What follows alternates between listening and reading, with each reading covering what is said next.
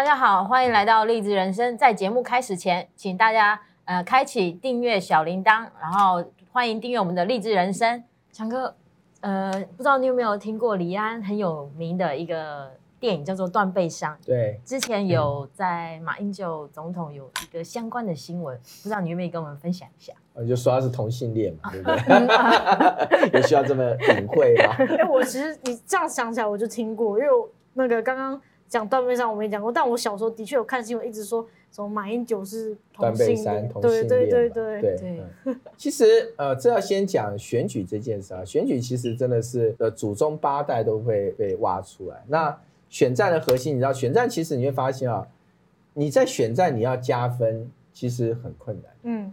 所以，但是如果你当你自己加分很困难的时候，有些的选举就会想要办想办法让对手扣分。哦。所以打人格毁灭战一直会是选战里面常常发生的事情啊。那当时其实主要在攻击马英九，你就会发现，因为马英九这个人哈，他比较我们常常在讲说不沾锅啦，哈啊不沾锅就是说基本上没有什么负面新闻在他身上，因为他 律己比较严，嗯啊，基本上也没有什么绯闻，但也没有什么就财务上的一些呃，因为他又。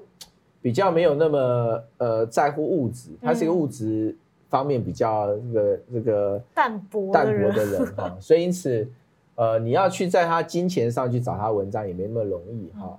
那你又发现好像他也没有什么跟女生有关的一些一些负面的事情 啊。这整个弄起来的时候，你就想想看你的对手，你是他对手该怎么办呢？然后，就想到一个办法，就说哦，既然他看起来跟女生都没有发生什么事情。显然他就跟男生有问题 哈，所以就就就这么简单了啊，就这么简单。但是我要跟大家讲，他的性向到底是什么？坦白讲，呃，我也不知道 至今还是个谜。但是因为你要知道，像我的情形就是说，我是在他身边当他随行发言当了非常多年哈，所以我也会去观察他的很多的一些行为模式哈。你要真的跟我讲的话，我觉得，我觉得他不是啊。但也坦白讲，现在这个时代，到底是不是同性恋，其实也没有那么重要了。那是又怎么样？不是又怎么样？可主要就是说，啊，不是说成是，其实就呃，他就是一个政治操作。那我为什么觉得他不是？好，我我举个例子啊，就是算爆他一点料啊，就是我其实有观察到，就是说，比方说他跟一群呃年轻人在座谈的时候，嗯。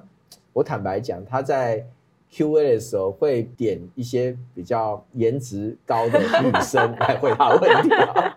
那我觉得，我觉得这是这是通常呃男生有时候这个是本能性的一个一个一个反应哈。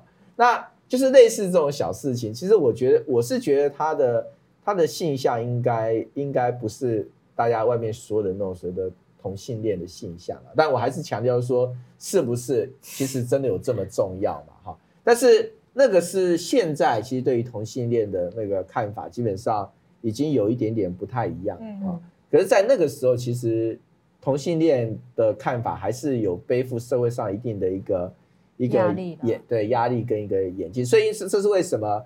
民进党其实过去他的政治对手其实非常常年在贴他一个所谓的一个。符号就是说他是一个同性恋者，好，那这是一个一个关键点。那另外也比较有趣的事情是说，呃，他被贴的对象通常都会特定指定一个人，还有官配 CP 的概念，对对对。然后因为呃某个我不讲名字哈，那某个人基本上因为算是他很信任的政治幕僚，而不是我，好，我还没到这抗战啊。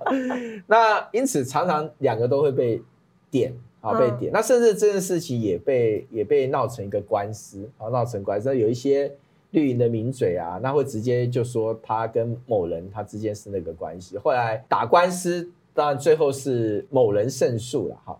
可是我要讲就是，其实很倒是一点很特别，就是说你会发现说，对于所谓的断背山啊，好，那断背山算是一个还比较比较客气的一个形容了，嗯，那。呃，那时候绿营也有一些呃侧翼团体，还直接用所谓半阉洋，算是很难的阉割的阉，半阉洋来去形容马英九。好，所以那个时候其实用一些词汇，坦白讲是也是蛮不入流的啦，蛮不入流的哈。那可是我倒是觉得一个比较特别的事情，就是说，我觉得马英九好像并没有太受这些名词所影响。哦。啊，所以当然外面有人这些东西去贴他，好，就是还有什么黑人光碟，不知道大家都记不记得？就是说他他就跟某个黑人曾经也有一段那个，这个也太重口味了。我跟你讲真的，就是你就发现，但是重点来，不管你怎么弄，就是就是有人相信呐、啊。为什么？对，那你想说他边说他跟他的一个最信任的幕僚还不够，然后就说他是这个半背山半鸳鸯哈还不够哈。那他还会去编造说，而且说是有光一个光碟，也是另外一种非常光碟版，就是说有一个主角是一个黑人啊，那跟马英九有这样的一个关系啊，黑人男性啊有这样的关系。也太……但是到最后，其实那光碟我印象中也都没有出来，他就其实他只是一个耸动的标题，哎，他只是一个创造一个问号。嗯，因为为什么？因为在选举，选举是非常短的时间。你选举要去让某些所谓的一些哦，我们讲疑问，或是某些新闻的一些炒作要被澄清，其实没有那么容易，嗯、也没那么快。嗯，通常都是选举尘埃落定。其实过去选举发生很多类似的事啊，嗯、比方说像黄金云的那个走路工事件，嗯，在投票的那一天的前一天，然后就被拿出来呃炒作，嗯。可是等到被澄清，已经选完了。哦，那黄黄军已经落选了。哦，他要的就是那个效益嘛。对，那最重要就是打问号嘛，就是好。今天我举个例子，就是说啊，你说马英九是不是断背山，对不对？啊，说真的，即便是我，我也不能说他 一定不是啊，因为我能我我能保证什么呢？对不对？那只是说我因为在他身边当他的发言人当很久，所以你要我讲，我觉得他不是，我也只能讲我觉得他不是啊。就我会从。跟他相处的点滴，或他的行为模式的倾向，哈，那我觉得，我觉得他就是一个，就是一个男生啊，蛮蛮一般般的那个男生啊，就是说，只是说他可能对于自己的所谓的行为，或是他可能自律比较高，所以他没有没有一些跟呃女生有关的一些所谓的一些消息出来，可不等于说他没有跟女生有关一些消息出来，就等于说他其实是喜欢男生的，而这其实是不相等的哈。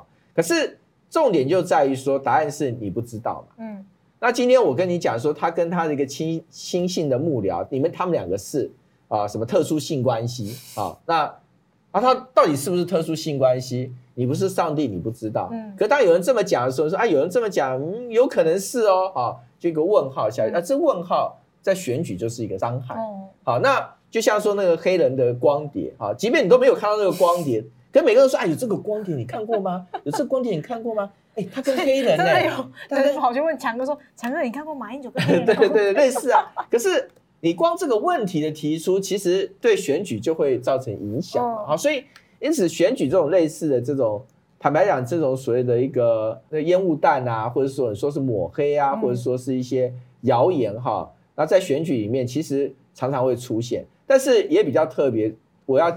平时的讲啦，就是说像这种事情在，呃马英九的阵营是不太会出现的。嗯，我们基本上不太拿这种东西去攻击对手。嗯、就像我上次讲的那一集嘛，嗯、就是讲说谢长廷神隐十三天，对不对？嗯、你就看到马英九他第一时间听到我跟他讲，哎，有记者跟我讲谢长廷好像身体有问题，嗯、他他突然消失了很久喽。嗯马英九第一时间反应说：“不要拿人家健康做文章。”嗯，好，所以因此在我们的阵营里面是绝对不可能出现这种事情，因为谁会那么白痴做这个事？当然你要做这个事，马英九一定跟你讲，你不要拿人家性向做文章啊。所以那你你就等于是你自己会碰一鼻子灰。所以你会发现在过去的很多选举的操作里面，像这种所谓人格式的这种标签，哈，你会发现好像大部分都是别的阵营在扣所谓的。呃，马英九或者国民党的政治人物，我就比较少看说国民党政治人物会去用类似的标签去扣民进党的政治人物。好，所以这个是我觉得台湾有另外一种选举文化的不同。嗯，好，那我们这集历史人生就到这边，那大家一定要按赞、订阅、分享、开启小铃铛哦，拜拜，拜拜。